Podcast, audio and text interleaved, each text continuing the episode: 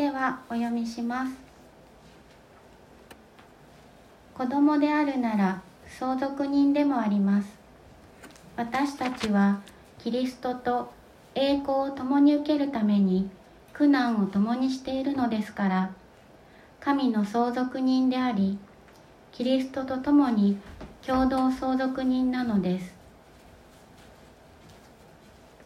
それではこの箇所から牧師が「子供イコール相続人」と題して御言葉の解き明かしをいたします。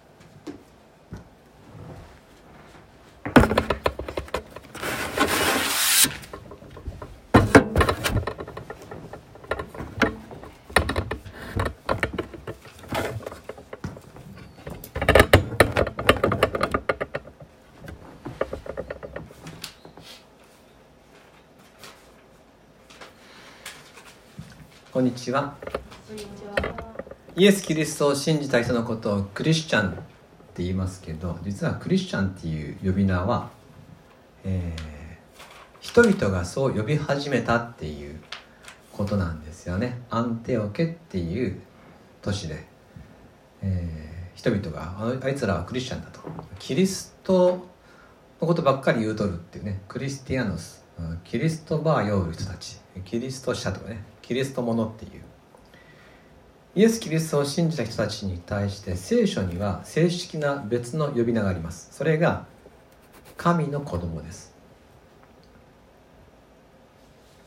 神の子供。誰でもイエス・キリストを信じるならその人は神の子供となります。で聖書が神の子供と呼ぶ場合それは本当に神の子供です。神の子供的なとかじゃないんです。神の子供っぽいとかじゃなくて神の子供そのものとして記してます。あなたがイエス・キリストの十字架の愛を信じたのならば神の子にされたんです。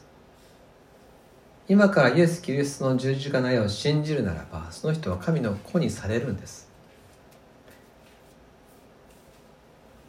神の子供となったのだから実の子供としてのあらゆる権利を持っていますということで聖書は次々に神の子供の特権について記します。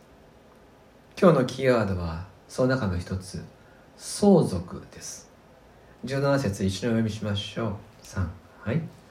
子供であるなら相続人でもあります。私たちはキリストと栄光を共に受けるために苦難を共にしているのですから神の相続人でありキリストと共に共同相続人なのです。本当の子供であるならば相続権があるんですね。まあ、確かにそうなるよなと思いますね。理屈から言えばそうですよね。本当の子供なら想像権ある、まあ、確かに。一方でいや本当に神の子供にされたってことだなっていう実感がじわじわ湧いてきますよね。あなたは相続権ありますよって言われたら本当に子供だったんだっていう気持ちになります。そうなんです。本当に子供なんですね。でじゃあ神の子は何を相続するのかどのように相続するのか。今日の一節をご一緒に味わってみましょう。まず私たちは本当に神の子として神様からのものを相続するんだっていうことが強調されています、えー、今度私読みますね17節。子供であるなら相続人でもあります。私たちはキリストと栄光を共に受けるために苦難を共にしているんですから次ですね。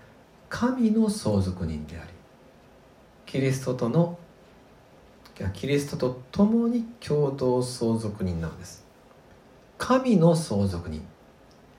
キリストと共に共同相続人。と宣言されています。もうこれ読み間違いようはない表現ですね。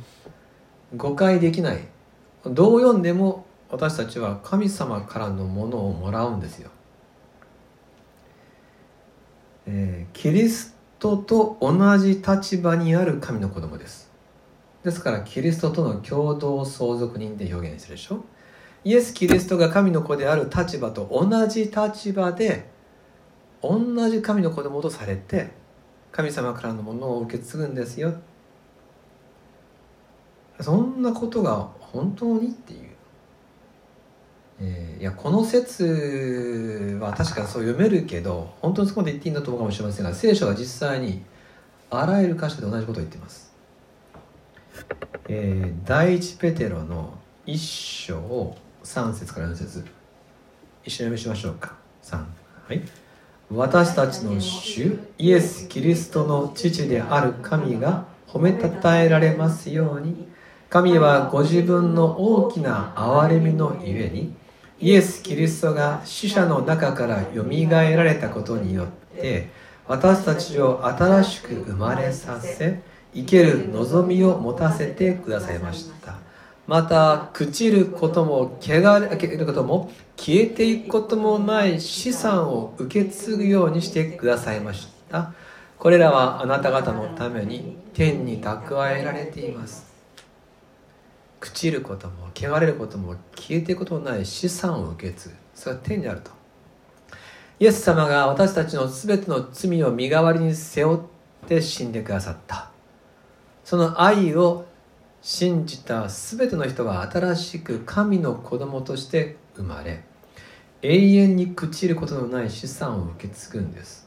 この永遠に朽ちることのない天の資産のことを天国を受け継ぐとか御国を受け継ぐという表現も聖書はしています。さらにヘブル人の手紙1章2節3はい。この終わりの時には御子にあって私たちに語られました。神は御子を万物の相続者と定め御子によって世界を作られました。こっちではキリストが万物を相続すると書いてあるんですね。で私たちはキリストとの共同相続人ってことはなんと私たちが相続するのは万物です。ですからまとめますと私たちは天国も含めて一切のもの全部のものを受け継ぐんだと言えます。スケールが大きくなってきましたね。でもそれだけではないんです。さらにプラスがあります。いやこれ以上プラスはあるんだろうかと思いますよね。いや万物って言っちゃったよもうと天も地も含めて全部と言っちゃったのにいやそれ以上何を受け継ぐんだと思うかもしれませんがまだあるんですよ。実はこの神の相続人って訳されている言葉さっきの出ますかね今日の箇所。神の相続人って訳されている言葉なんですがえー、相続人っていう名詞は、えー、目的語を俗格に取るんですね。何が言い方かというと神の相続人っていうギリシャ語は神を相続する人っていうふうに訳せるんです。神ご自身を所有する。神様ご自身を私たちはもらう。そう訳せるんですね。これはつまり神とキリスト父と子が一つであることと同じです。神様が私のものとなってくださり私も神様のものとなり愛によって本当に一つにされていく。私たちはその意味で神をも相続する。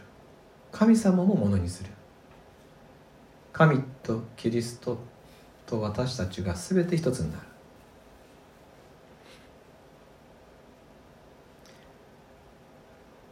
この聖書が教える私たちが受け継ぐものの大きさを少し心になじませる必要がありますね。納得するにのに時間がかかるかもしれません。神を相続するっていう表現は大胆すぎるって思われるでしょうか？でも実は旧約聖書にすでにその表現を見つけることができます。詩編16編5節。読みますかね？読みましょうか。3はい。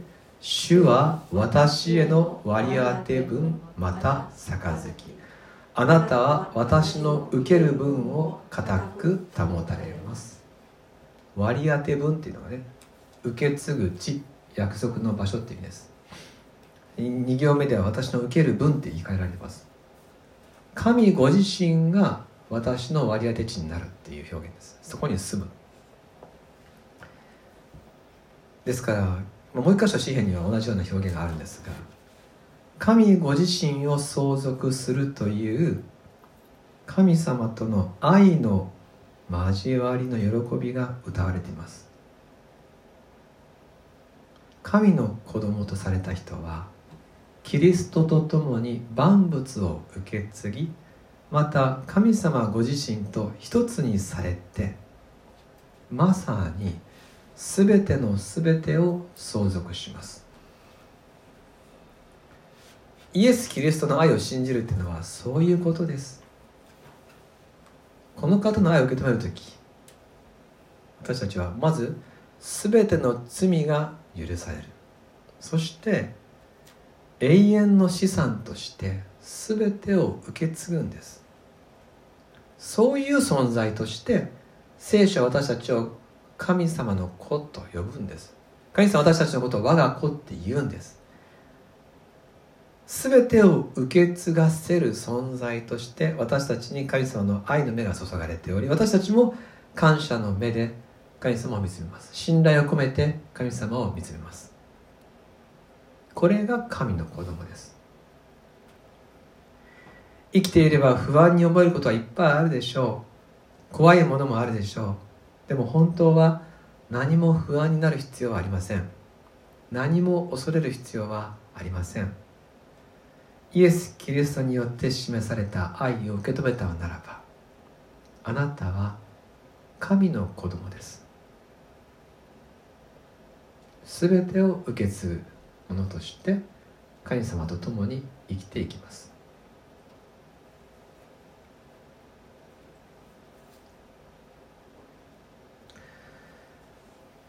こうして神の子供として生きる人は地上での生き方においても変化や成長を経験します。そのことが今日の説に記されているんですね。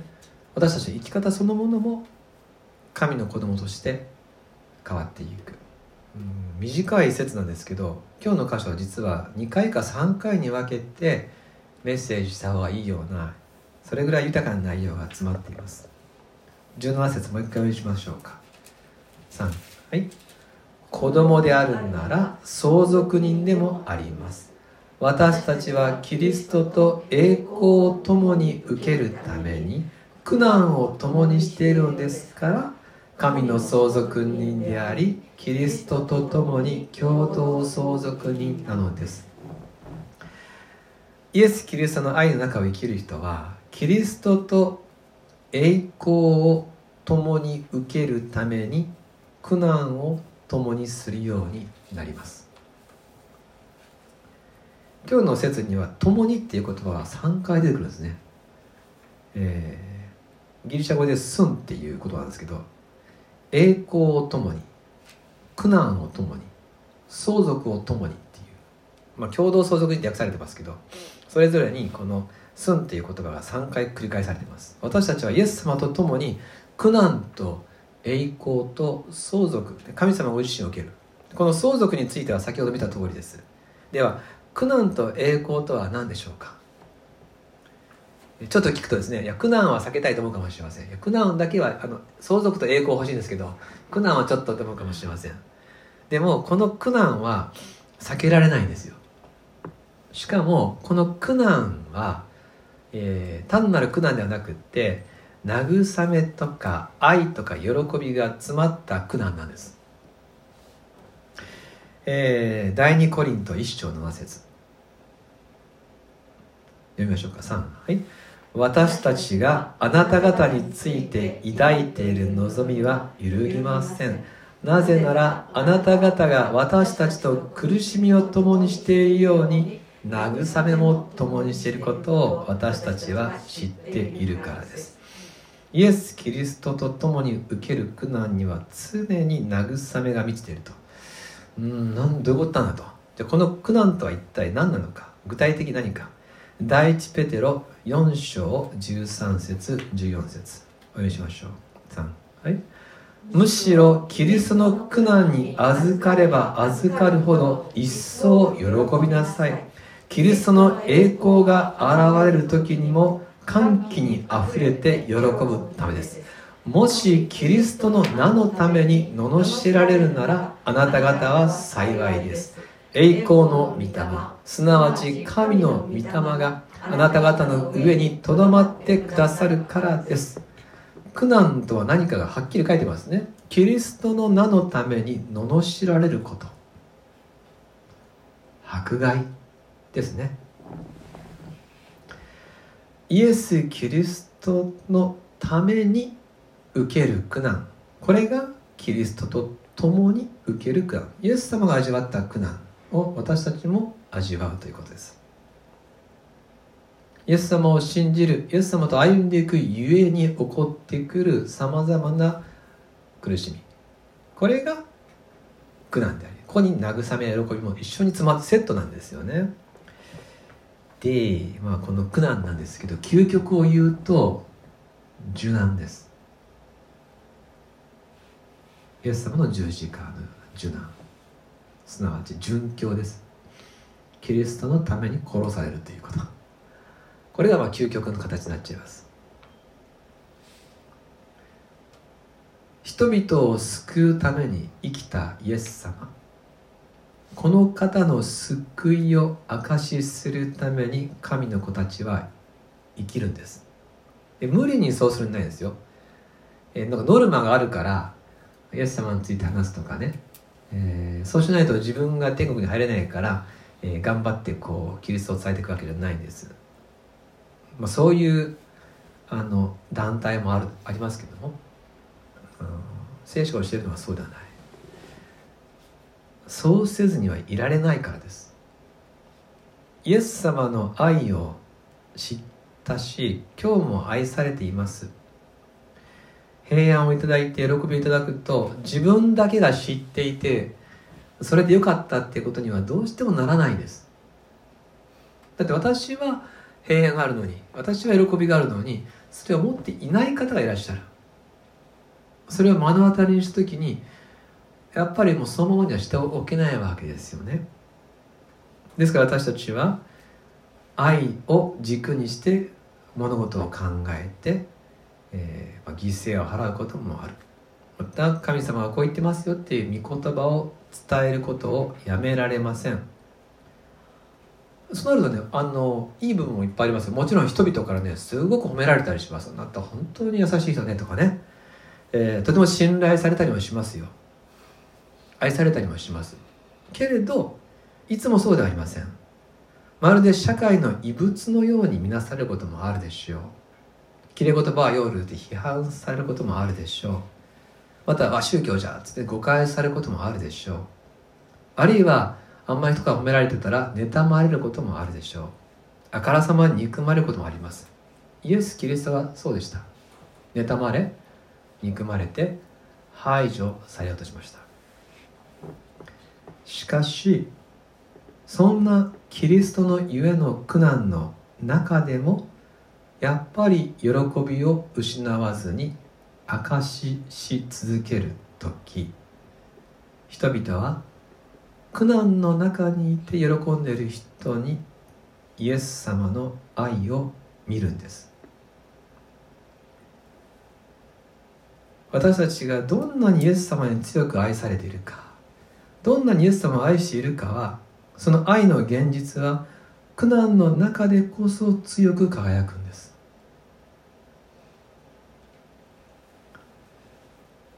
ですから苦難には喜びが詰まっていって苦難と栄光はセットです。まあ何回も言いますけど17節一緒に見しましょう。3はい。子供であるなら相続人でもあります。私たちはキリストと栄光を共に受けるために苦難を共にしているんですから神の相続人でありキリストと共に共同相続人なんです。栄光を受けるって書いてるでしょ？栄光とは何か？うん、もう今日はあの、えー、ちょっと牧師さん情報が多すぎますってねなるかもしれませんが、えー、どうしてもですね？栄光とは何か？栄光とは、えー、神様の愛とか神様の清さとかね。神様の素晴らしさが現れることが栄光です。世の中の栄光はちょっと違う。世の中はねなんかこうパッと褒められたり称賛されるのが栄光って言います。しかし聖書の栄光っていうのは神様の持っている良いものがそのまま現れるならそれが栄光です、えー、神様の実質が現れる。でこれが私たちにも与えられるっていうんですよ。神様の素晴らしさが私たちを通して現れるんです。つまり私たちが神様の愛や清さや輝きを身をもってあらわにする生き方をさせていただける。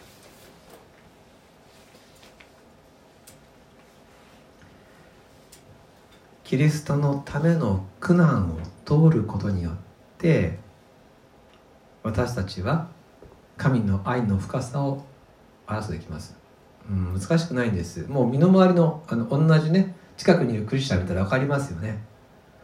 その人のちょっとした仕草や言葉の中にあ愛されてると思ったりね。あの人なんであそこまでするの？と思う時にあイエス様と一緒に生きてる人ってこうなんじゃなって思うわけでしょ？でそれってどうですか、えー、いろんなものを持っている豊かな人から感じますか？それともあの人持病あるのにとかね。あの人自分も大変なのにとか。あの人この間こんな辛いことあったのに。っていう苦難の中にいながら喜んでいる人を見た時に私たちは神様っているんだなって思うわけでしょ？苦難の中を生きる神の子たちに栄光が豊かに現れます。私たちはかつて愛のために自分を犠牲にするなんてことはできませんでした。でこれがイエス様と共に生きていると自然にそうなるんです。そしてなんとこの身をもって神様の栄光を表せるようになるんです。これこそ恵みです。私のうちに住むキリストの恵み。愛する皆様神の子供はなんと神の栄光を表すものに変えられていく。ローマ書8章30節。はい、えー、お読みしましょう。3はい。神はあらかじめ定めた人たちをさらに召し召した人たちをさらに義と認め義と認めた人たちにはさらに栄光をお与えになりました。さっき読んだペテロの手紙も今言ったことを踏まえるとより一層よくわかります第一ペテロ4章13から14、まあ、今日は何回もいろいろ読んでるんでここは私読みますね。第一ペテロ4章1314むしろキリストの苦難に預かれば預かるほど一層喜びなさい。キリストの栄光が現れる時にも歓喜にあふれて喜ぶためです。もしキリストの名のために罵られるならあなた方は幸いです。栄光の御霊すなわち神の御霊があなた方の上にとどまってくださるからです。もう一個言いますね。ピリピリとの手紙3章21キリストは万物をご自分に従わせることさえできる道からによって私たちの癒しい体をご自分の栄光に輝く体と同じ姿に変えてくださいます。キリストと共に苦難を受けキリストと共に栄光を表す。つまり本当に神様の子供としての生き方をするってことでしょ？イエス様のように苦しみイエス様のように愛を表していく本物の神の子供の生き方を与えられる。さっき私たちには相続がされると言いました。全て受け継ぐって。でもどうですか？地上においては全く神の栄光を表さない。地上においては全然人から見たらですねあの人本当に何なんて言われるような生き方をしてるけど最後になったら受け継ぐっていうこれはドラ息子ドラ娘ですね。聖書はそうじゃないあなたをもうドラ息子やドラ娘とするんじゃなくてなんか最後だけうまいことなんか恵み受け取るなってことじゃなくて生きてる間にもキリストの愛に心を染められてキリストに影響されて恵みによって育てられていくような歩みをしてくださるって。これが聖書の約束です。主の恵みは最後だけに爆発的に与えられなくて今の一日一日のうちにずっと生きて働いて私たちを実質神の子供へと育ててくださる恵み。最初から最後まで全部恵みです。だから本当に神様の子供なんです。もう親がこう育てるのと同じです。素晴らしいものを蓄え用意しながら今日一日もまた手を抜かずに愛していく。私たちを神の子供にしてくださったキリストの愛に感謝しましょう。私たちを神の子供と呼ばれるのにふさわしく強くし導き続けてくださるキリストに感謝しましょう。今日の説には3回「共に」っていう言葉があると言いました。イエス・キリストは共に生き共に喜ぶために十字架にかかって死んでくださいました。ご自分の持っている神の子としての特権を全て私たちと共有しようとされています。神の子として生きる特権神の子として死ぬ特権神の子として全てを相続する特権全てを味わえるようにしてくださいました。そのために命を捨てました。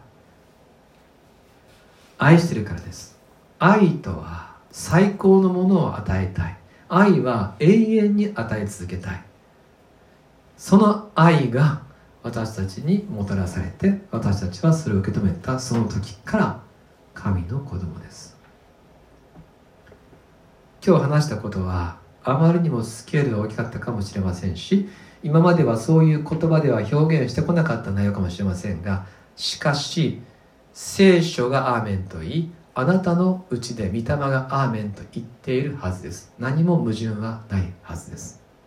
今日もキリストの愛に感謝しこの方と共に生きる幸いに感謝しましょう。最後にもう一回今日の御言葉を読んで終わりましょう。3はい。子供であるなら相続人でもあります。私たちはキリストと栄光を共に受けるために苦難を共にしているのですから神の相続人でありキリストと共に共同相続人なのです。お祈りします。天のお父様あなたが私たちの父となってくださいました。そして私たちを子供にしてくださいました。その証拠にこの心の中でキリストの愛が生きています。あなたと愛し合う生涯を感謝します。いつかあなたと一つになります。でもすでに一つです。好みの幸いを感謝します。